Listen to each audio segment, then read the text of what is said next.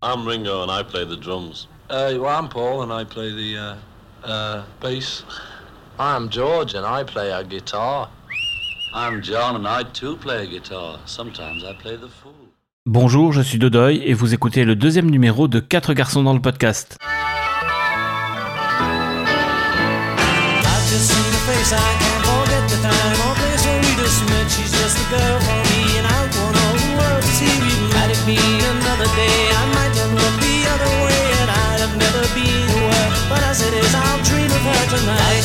Eh bien, me voilà de retour pour le numéro 2, étant donné que le numéro 1 a plutôt pas mal marché. Donc déjà, merci à tous ceux qui ont écouté le premier numéro. Et à ceux qui ne l'ont pas fait, ben, je vous invite à le faire tout de suite après. Aujourd'hui, le format de l'épisode va être un petit peu différent. En effet, si dans le premier épisode, nous avons parlé de Strawberry Fields, une chanson qui est relativement connue tous, aujourd'hui, le sujet que nous allons aborder est quand même un sujet un petit peu plus obscur. En effet, nous allons parler d'un groupe. Ce groupe, c'est Badfinger, un groupe euh, originaire du Pays de Galles. Alors pourquoi avoir choisi ce groupe? Tout simplement pour nous écarter un petit peu de la planète Beatles et aller nous balader dans la galaxie de tous ceux qui gravitent autour. Donc pourquoi Badfinger? Quel est leur lien avec les Beatles? C'est ce que je vous propose de découvrir tout de suite dans ce second épisode.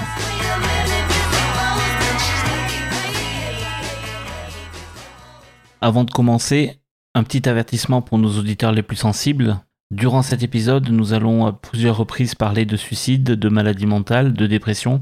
Donc si ce sont des sujets qui sont sensibles pour vous, il vaudrait mieux peut-être remettre l'écoute à plus tard ou ne pas écouter cet épisode seul. Que faisiez-vous le 29 septembre 2013 Moi, je ne me souviens pas ce à quoi j'ai passé ma journée. Sans doute, euh, je devais travailler comme d'habitude. Par contre, je me souviens très bien de ce que j'ai fait dans la nuit du 29. Cette nuit-là, j'ai regardé le dernier épisode des Tribulations de Walter White dans la fabuleuse série Breaking Bad, que je ne saurais que trop vous conseiller. Bien sûr, mon but ici n'est pas de divulgacher la fin de la série. Mais ce que je peux vous dire, c'est que mon petit cœur de fan des Beatles a fait un énorme sursaut lorsque sur la scène finale, on a entendu ça.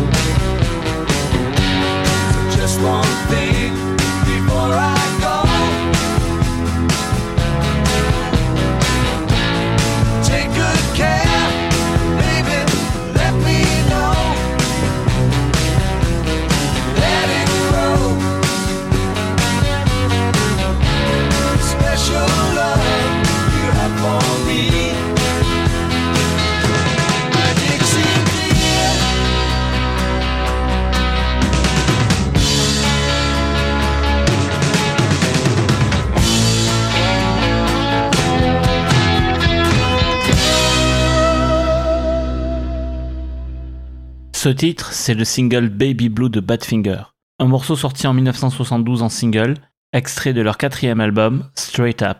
Mais lorsque le groupe sort ce single, il existe déjà depuis 11 ans. Revenons sur son histoire. Celle-ci débute au Pays de Galles en 1961. Au départ, Pete Ham, Ron Griffith, David Jenkins et Roy Anderson jouaient dans un groupe sous le nom de The Ivies. Ce nom vient d'une rue à Swansea qui s'appelle Ivy Place.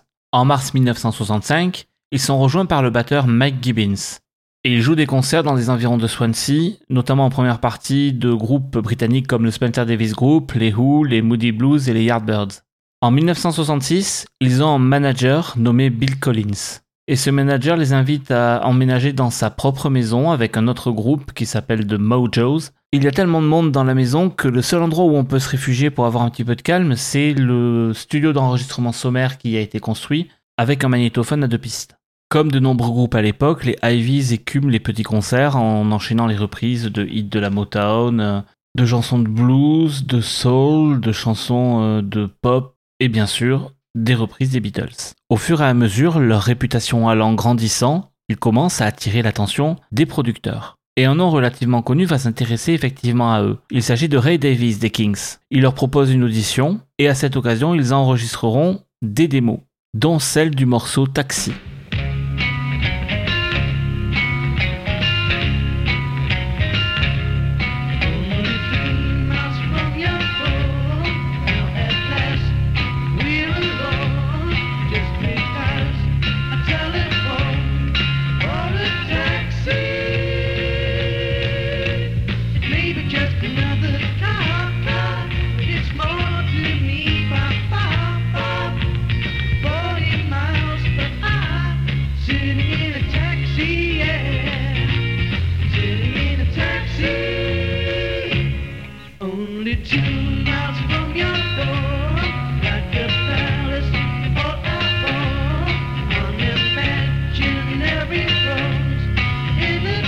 Ce morceau est principalement chanté par Pete Ham. On comprend bien ce qui attire dans les Ivies à cette époque-là. Une rythmique très en place, une voix particulièrement agréable, des harmonies vocales très bien maîtrisées. Cependant, malgré tous ces points positifs, l'audition sera un échec et Ray Davies ne produira pas les Ivies. Sentant tout de même que le vent commençait à tourner en faveur de ses poulains, Bill Collins leur propose de signer un contrat. Par ce contrat, il s'attribue 20% des bénéfices nets du groupe, la même part que chacun des membres. En signant ce contrat, Collins leur dit Écoutez, je ne peux rien vous promettre à part du sang, de la sueur et des larmes. Blood, sweat and tears. Comme dans le fameux discours de Churchill. En août 1967, David Jenkins est prié gentiment de quitter le groupe. L'annonce de l'éviction du guitariste, telle que Griffith la raconte, a été une simple demande polie de bien vouloir descendre du bus. Jenkins a tiré des ennuis à l'ensemble du groupe euh, de par le fait qu'il était beaucoup plus intéressé par les filles que par la musique à l'époque.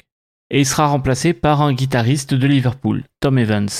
Afin de faire signer un contrat avec une maison de disques, Bill Collins a l'idée d'inviter deux pontes du nouveau label des Beatles, Apple Records, à venir voir les Ivies en concert à Londres au Marquis. Et c'est ainsi que le 25 janvier 1968, Mal Evans et Peter Asher assistent au concert. Mal Evans en ressort enthousiaste. Et à partir de ce moment-là, il tentera par n'importe quel moyen de convaincre notamment les Beatles, mais aussi tout leur entourage, que Badfinger serait une signature bénéfique pour le label. Pour appuyer sa proposition, il glisse à chacun des membres du groupe une cassette démo, sur laquelle figurent quatre morceaux dont Knocking Down Our Home.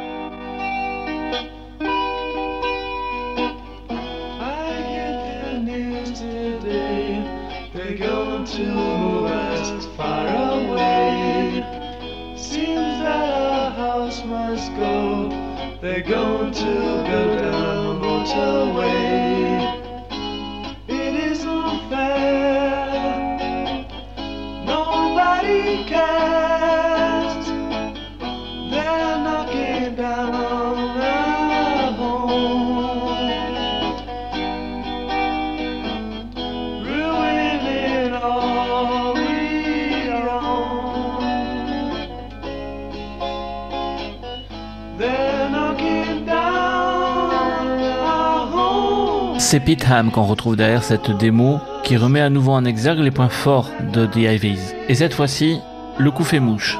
Le 23 juillet 1968, les Ivies deviennent le premier artiste hors Beatles à être signé sur le label Apple.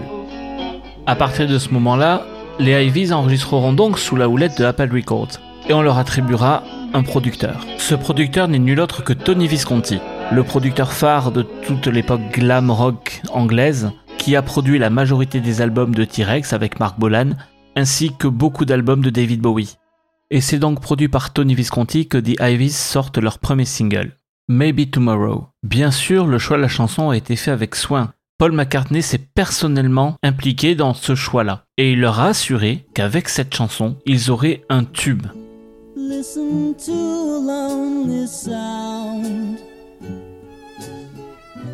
See the gray and sadness all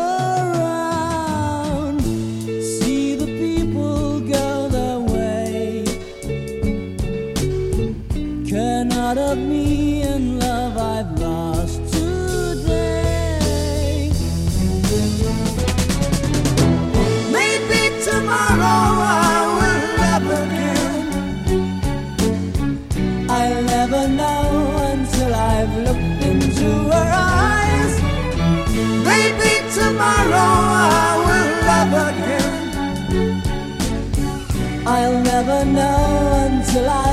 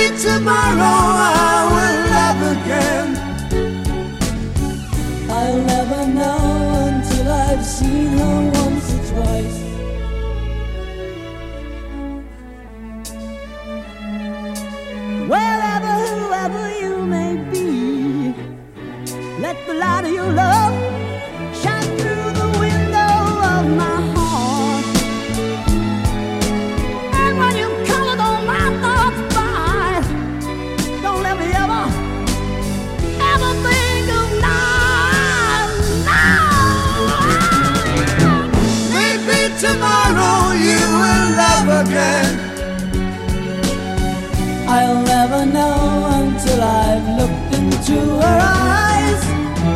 Maybe tomorrow you will love again. I'll never know until I've seen her once or twice. Maybe tomorrow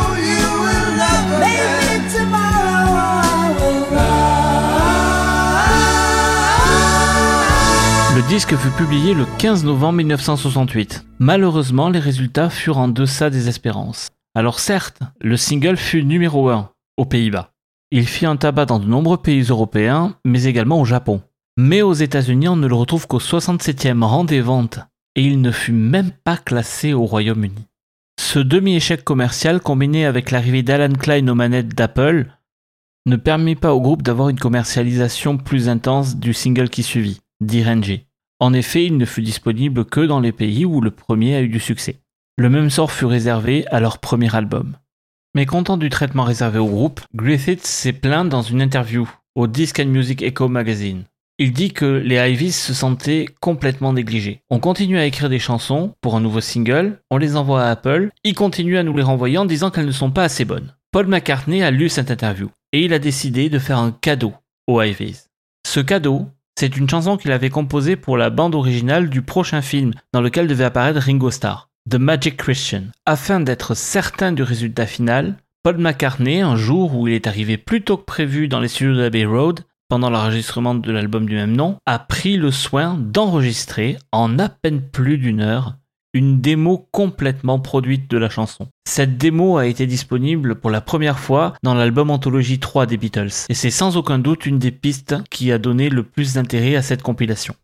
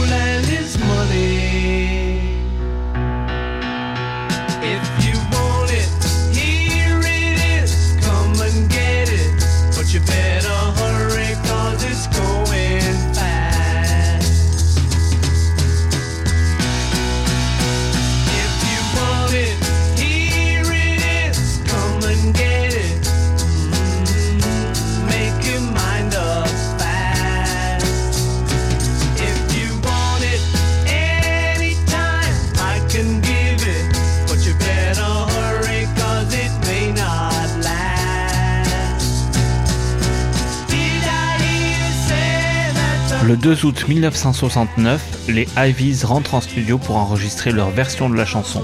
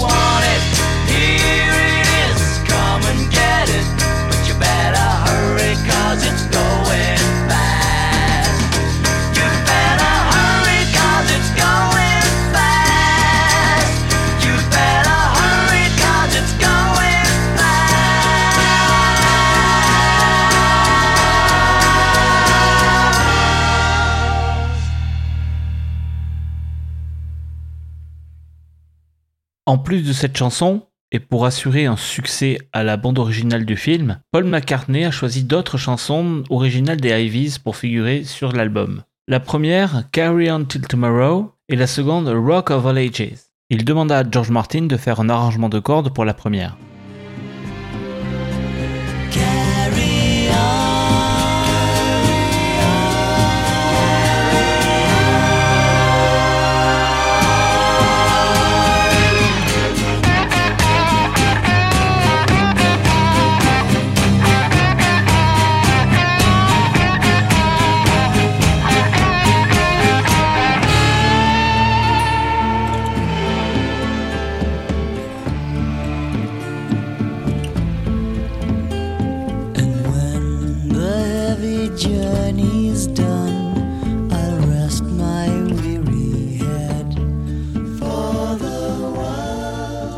Les titres ayant été enregistrés mais toujours pas commercialisés, le groupe se penche sur un autre problème. Leur nom. Un autre groupe, du nom de The Ivy League, a fait son apparition depuis le milieu des années 60. Et donc la confusion possible entre les deux reste trop grande. Les Ivies et les Beatles se penchent donc sur un futur nom pour le groupe. John propose The Glass Onion, The Pricks, The Cagneys. Paul McCartney propose Home. Neil Aspinall a eu l'idée de Badfinger. Mais d'où vient ce nom?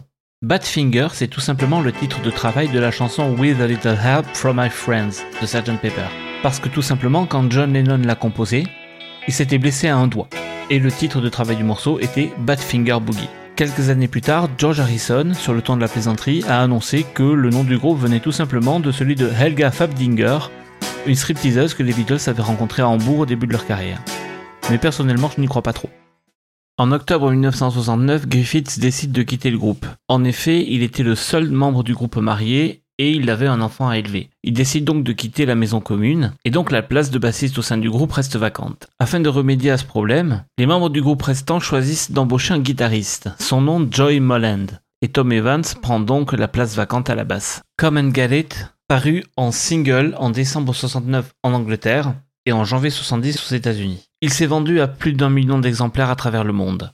Il atteint la septième place des billboards américains, la quatrième des billboards anglais. Suite à ce succès, et étant donné que le premier album des Ivies, Maybe Tomorrow, avait connu une commercialisation plutôt confidentielle, la décision est prise de prendre les morceaux de la bande-son du film The Magic Christian, les meilleurs morceaux de l'album Maybe Tomorrow, et de publier sous le nom de Badfinger un album hybride intitulé The Magic Christian Music. Et cet album grimpa jusqu'à la 55e place du Billboard américain. Après ce succès, de nouvelles sessions d'enregistrement sont prévues pour donner un successeur à l'album Magic Christian Music. Aux manettes, on retrouve Mal Evans, celui qui les a découverts. Malheureusement, les premières séances ne se passent pas comme prévu. Elles sont poussives, et le premier titre que Badfinger désire sortir en single, No Matter What, est retoqué par la direction d'Apple. Geoff Emerick, l'un des ingénieurs son préférés des Beatles, fut alors parachuté à la production pour essayer de rattraper le coup. Et effectivement, la suite de l'enregistrement se passera sous de meilleurs auspices. No Matter What, réarrangé et remixé par Emerick, sera donc le single de l'album No Dice.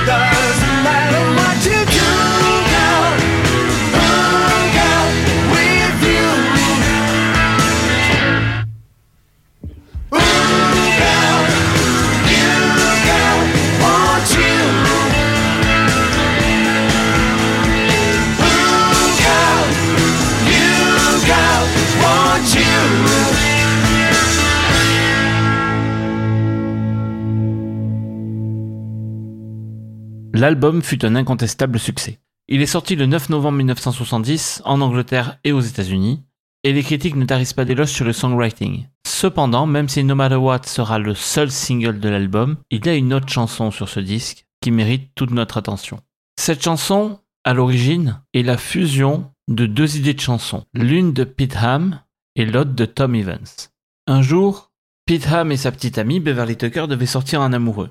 Mais alors qu'ils sont sur le point de partir et de quitter la résidence où Badfinger vit toujours, Tom Evans les interpelle et dit qu'il a une idée pour une chanson. Pete Ham lui rétorque que ce soir ce ne sera pas possible, euh, j'ai promis à Bev de sortir. Mais Bev, résigné, lui dit que s'il devait y travailler qu'il n'avait qu'à rester et continuer à écrire ses chansons. Il lui rétorqua Je vois bien que ta bouche sourit, mais tes yeux sont tristes. Et cette nuit-là, Ham écrivit une chanson qu'il intitula If It's Love. Et dans cette chanson, on retrouve le vers Well, I can't forget tomorrow when I think of all my sorrow. I had you there, but then I let you go. And now it's only fair that I should let you know if it's love. Mais Ham n'était pas satisfait de la fin du couplet. C'est Tom Evans qui complétera les paroles de la chanson. Un soir, alors qu'il s'était disputé avec sa future femme, Marianne, il appela l'une des amies de la jeune fille, Karen, et il lui dit Écoute, Karen, Marianne m'a quitté, je ne sais pas où elle est, mais tout ce que je sais, c'est que je ne peux pas vivre sans elle. I can't live without her. Quelques jours plus tard, il la rejoindra à Bonn pour la ramener. Et il écrivit donc une chanson intitulée I Can't Live. Et dans les paroles, on trouve I can't live if living is without you. I can't live, I can't give anymore. Et donc, normalement, vous avez dû reconnaître ces paroles. C'est une chanson extrêmement connue, mais qui malheureusement pour Badfinger passera inaperçue sur nos dice.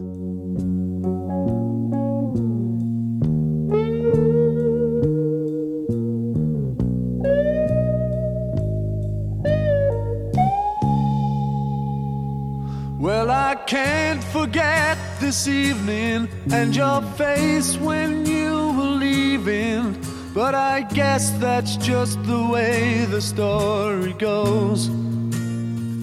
You always smile, but in your eyes your sorrow shows.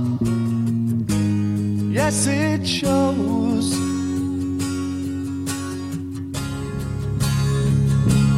Well, I can't forget tomorrow when I think of all my sorrow. I had you there, then I let you go. And now it's only fair that I should let you know what you should know.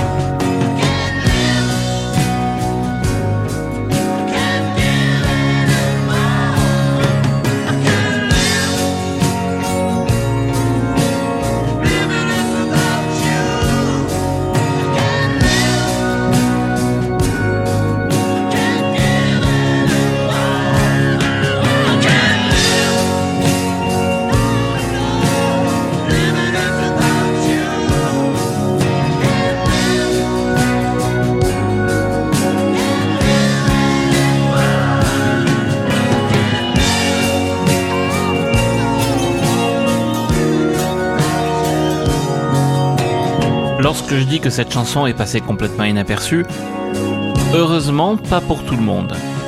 En effet, le chanteur américain Harry Nilsson, qui était en Angleterre sous la houlette du producteur Richard Perry pour enregistrer son nouvel album Nilsson Schmilsson, a été séduit par la chanson, mais l'arrangement ne lui convenait pas.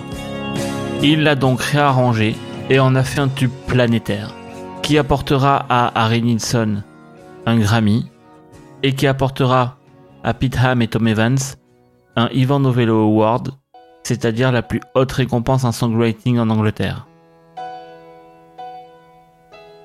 No, I can't forget this evening your face as you were leaving. But I guess that's just the way the story goes.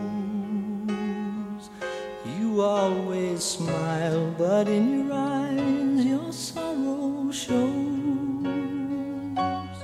Yes, it shows.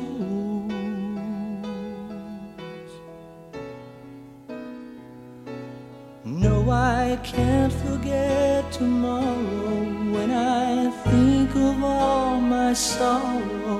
Well, I had you there, but then I let you go.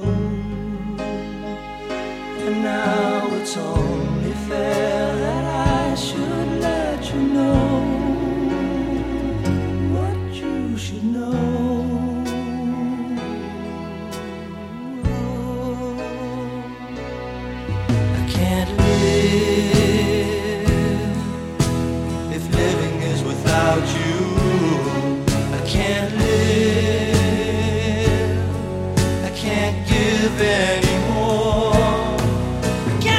bien sûr, au-delà de la version de Harry Nilsson, la version de cette chanson qui reste ancrée dans les mémoires, c'est celle de Maria Carey en 94.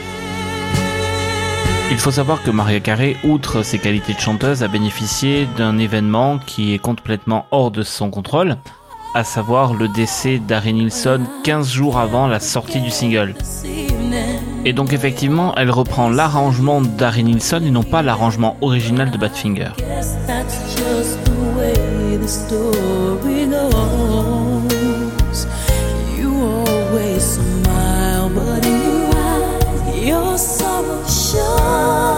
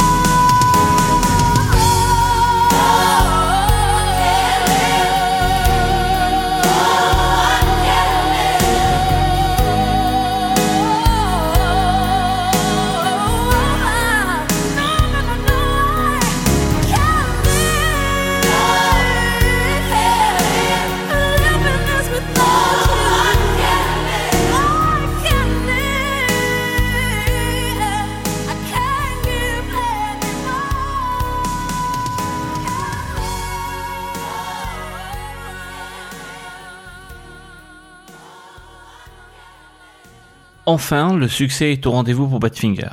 En avril 1970, il prospecte pour organiser des tournées notamment aux États-Unis. Et c'est dans ce cadre-là qu'ils vont rencontrer un homme d'affaires nommé Stan Polley. Stan Polley maîtrise son sujet, il leur trouve donc de nombreuses dates pour tourner aux États-Unis. En échange, il leur fait signer un contrat qui stipule que la très grande majorité des royalties qui toucheront à partir d'aujourd'hui en tournée, en enregistrement, en édition musicale et également en tant que songwriter, seront placés dans des holdings contrôlés par Polé. Et en échange, ils se verront verser un salaire. À l'époque où ce contrat est signé, ils voient en Stan Polé quelqu'un d'extrêmement puissant qui peut débloquer la situation en leur faveur. A posteriori, ils se rendront compte que les salaires étaient très faibles par rapport aux royalties que toutes leurs œuvres vont générer. Pour vous donner une petite idée, chacun des membres touchait entre 8000 et 5000 dollars, alors que Stan Poley, dans la même période, se générait 75 000 dollars de revenus. Du côté artistique, tout va bien. Badfinger tourne pendant trois mois aux États-Unis à la fin de l'année 70 et ils sont très bien reçus. Malheureusement pour eux, ils souffrent de la comparaison avec les Beatles. Ils sont sans arrêt ramenés au Fab Four. La similitude de leur style de composition, la similitude de leur voix, même leur producteur Tony Visconti disait que souvent il était obligé de regarder dans la cabine pour bien vérifier que ce n'était pas Paul et John qui chantaient. Et les critiques continuent dans ce sens-là. Max Sanders écrivit dans Rolling Stone à propos de la critique de l'album No Dice c'est comme si John, Paul, George et Ringo étaient réincarnés dans Joey, Pete, Tom et Mike. En parallèle, bien sûr, alors que les Beatles se sont déjà séparés, nous sommes en fin 70, de nombreux membres de Badfinger vont participer au projet solo. Avec George Harrison, sur l'album All Things Must Pass, on rencontre beaucoup de membres de Badfinger sur les morceaux par exemple Isn't It a Pity, My Sweet Lord ou What Is Life.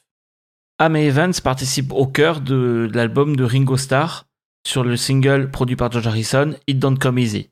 Evans et Moland participeront à l'enregistrement de l'album Imagine, même si leur participation sera coupée au final. Mais le moment de gloire de Badfinger, c'est lorsque le 26 juillet 71, les quatre membres sont invités par George Harrison à participer à son concert caritatif pour le Bangladesh. Et Pete Ham sera mis sur le devant de la scène lorsqu'il interprétera en duo à la guitare acoustique avec George Harrison Here Comes the Sun.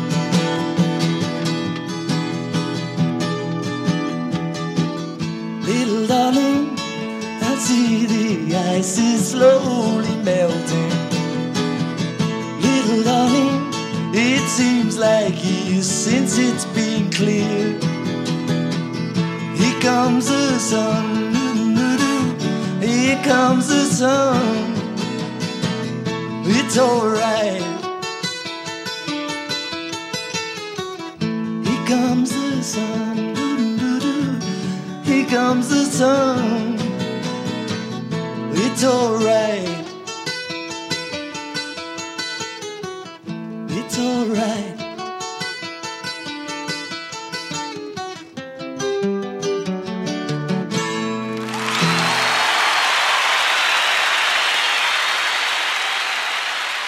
Notons que quelques semaines avant ce concert, les membres de Badfinger se sont réunis pour enregistrer un successeur à l'album No Dice. Cet album, enregistré à Clearwater Castle dans le Gloucestershire, a été produit encore une fois par Geoff Emerick. Cependant, les bandes de la première mouture de l'album ont été rejetées par Apple, car la maison de disques pensait que Badfinger avait besoin d'une production avec un son un petit peu plus poli. C'est donc George Harrison lui-même qui a pris les commandes des sessions d'enregistrement au printemps 1971. C'est par exemple lui que l'on entend sur les guitares slide de Day After Day. Mais trop occupé par les préparatifs de son concert pour le Bangladesh, George Harrison abandonna Badfinger aux mains de Todd Rundgren, qui mixa les sessions de George Harrison, réenregistrera les chansons des sessions de Geoff Emerick et produira lui-même quelques chansons. Cet album, intitulé Straight Up, a été publié aux États-Unis en décembre 1971 et et présente deux singles. Baby Blue, que nous avons écouté en ouverture de ce podcast, et Day After Day.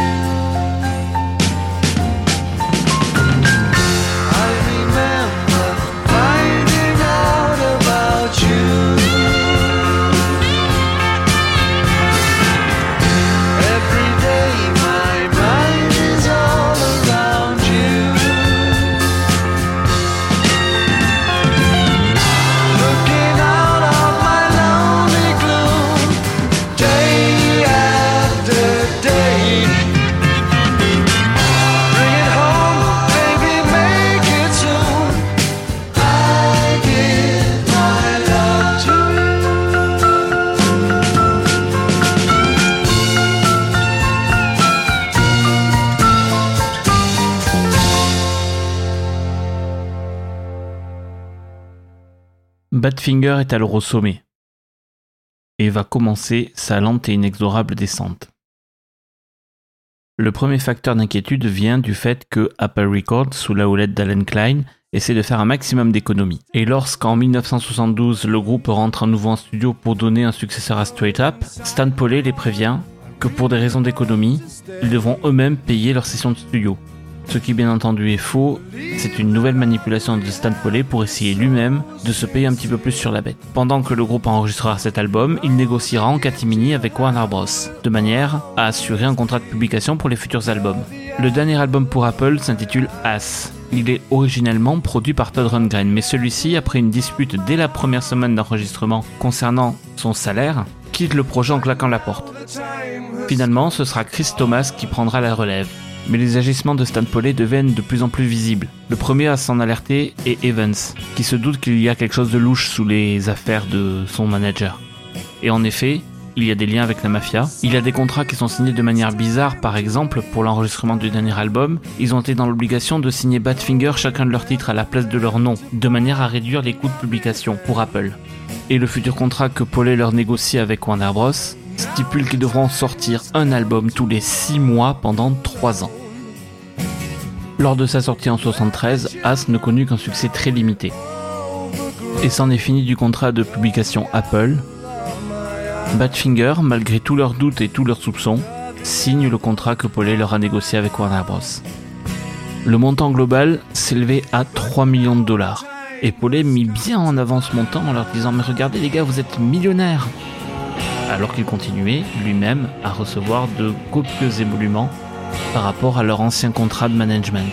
Seulement six semaines après la sortie de l'album Ass, Badfinger rentre à nouveau en studio, encore chapeauté par Thomas. Le rythme de création était très soutenu. Ils écrivaient les chansons et les enregistraient immédiatement. Malheureusement, le succès les fuit. Les albums sortent trop près l'un de l'autre, les singles de la même manière ne parviennent pas à retenir l'attention. En mars 74, un concert à Cleveland a été enregistré de manière à pouvoir sortir un album live, mais le résultat n'était pas satisfaisant. Juste après cette tournée américaine, Badfinger enregistre leur nouvel album, Wish You Were Here. L'album connaît un succès mitigé, il est bien reçu mais les ventes ne suivent pas.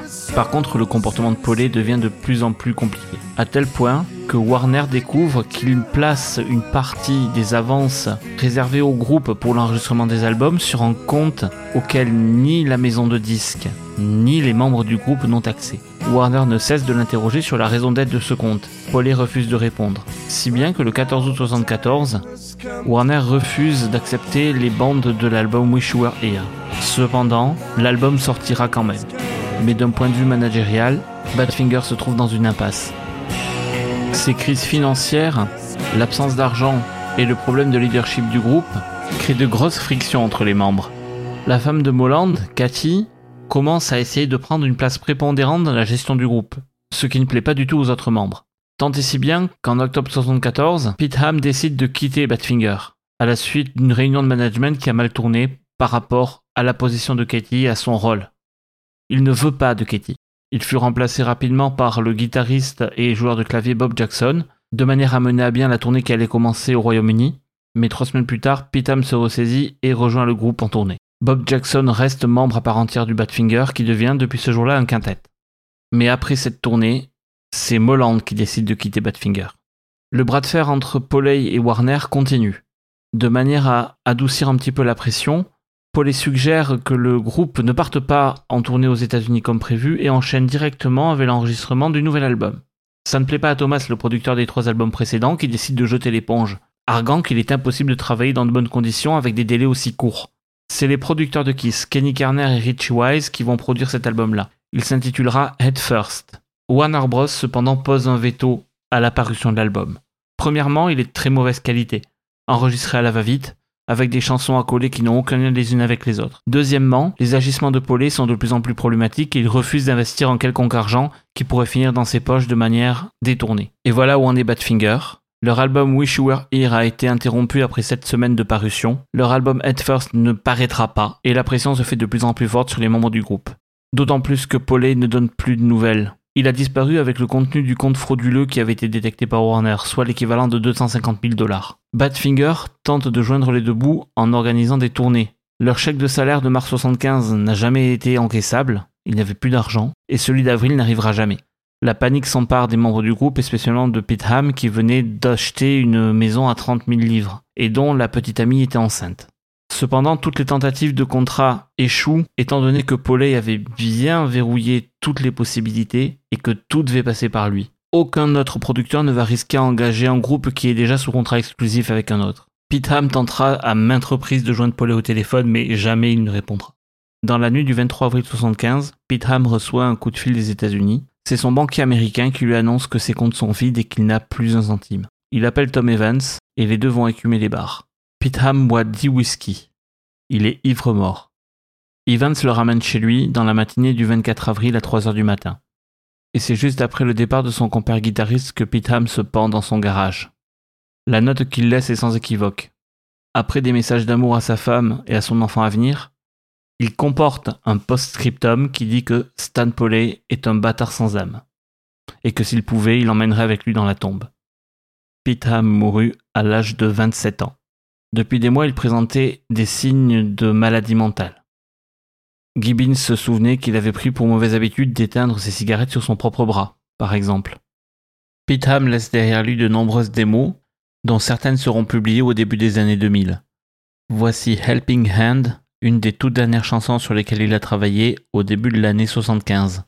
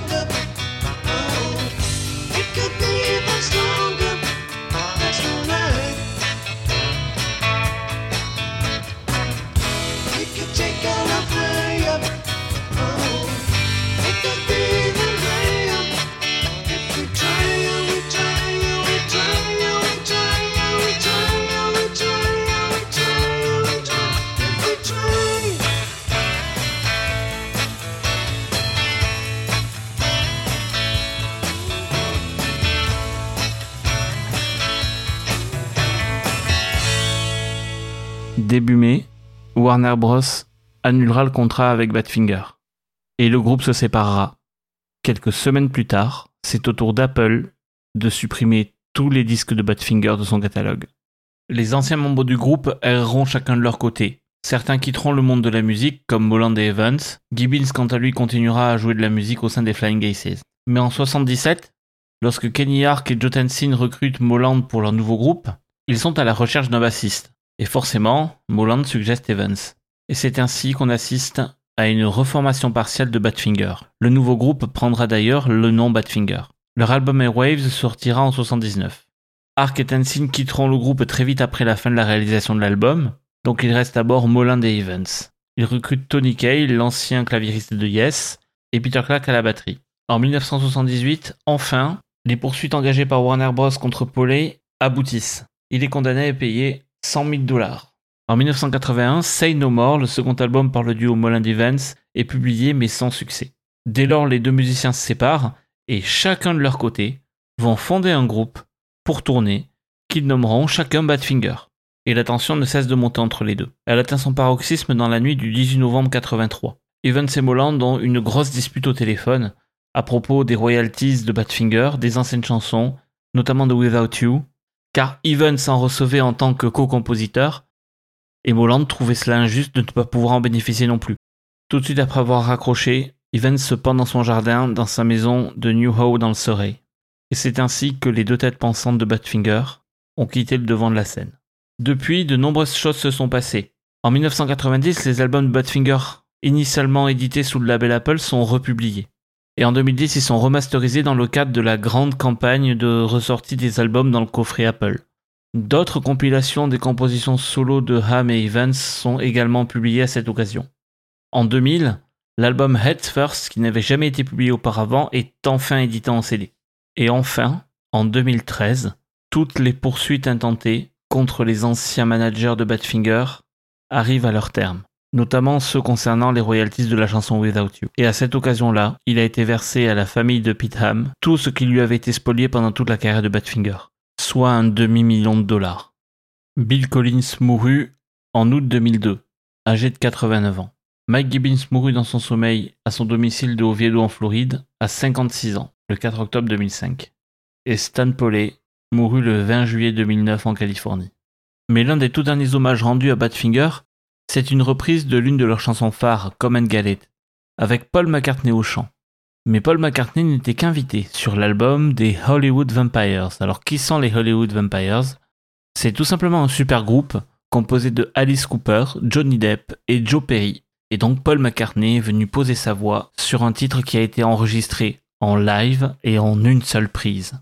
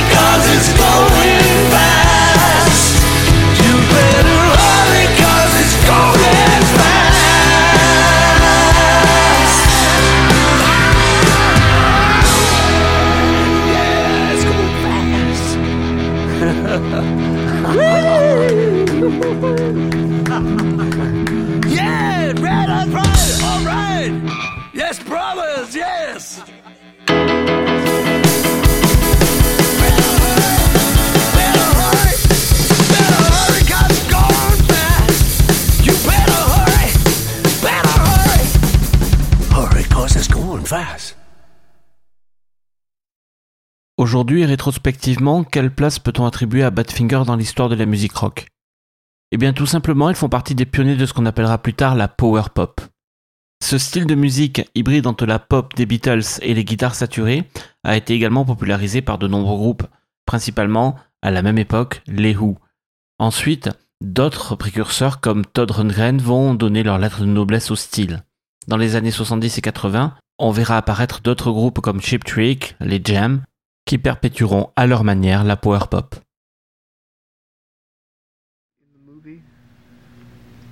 We were in a, a bit of a rut. We had this single out as the Ivies, Maybe Tomorrow, which everybody thought was going to be a big smash. Everybody around us and the band thought it was going to be a hit, you know. And it didn't really happen in England and it, it got to 50 over here. So we sort of lo- lost a lot of our confidence. We were still writing, but we were saying, no, that's not good enough. This is not good enough. And this went on for about nine months.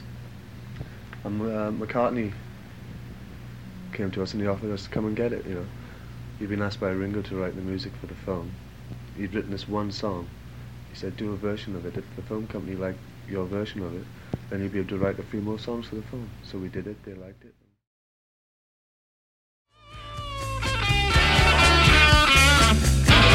Et c'est ainsi que s'achève le second numéro de 4 garçons dans le podcast. Merci à tous d'être restés jusqu'au bout. Vous pouvez toujours venir euh, nous faire un coucou sur nos réseaux sociaux. Sur Facebook, Facebook slash QGDLP. Sur Twitter, at QGDLpodcast. Et n'hésitez pas à mettre des étoiles sur iTunes, des commentaires, ça fait toujours plaisir. Et je vous donne rendez-vous dans 15 jours pour le troisième épisode.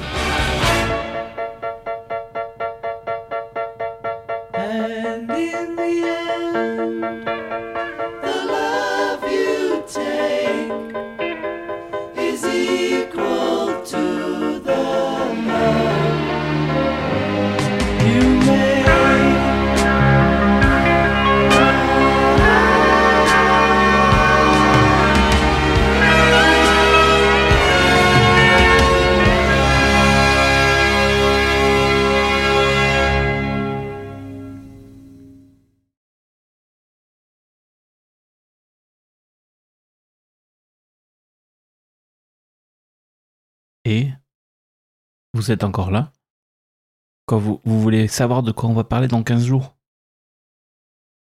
En fait, ce qu'il faut que vous sachiez, c'est que les Beatles, c'est John Lennon, Ringo Starr, George Harrison et William Campbell depuis 66. Si vous voulez en savoir plus, rendez-vous dans deux semaines.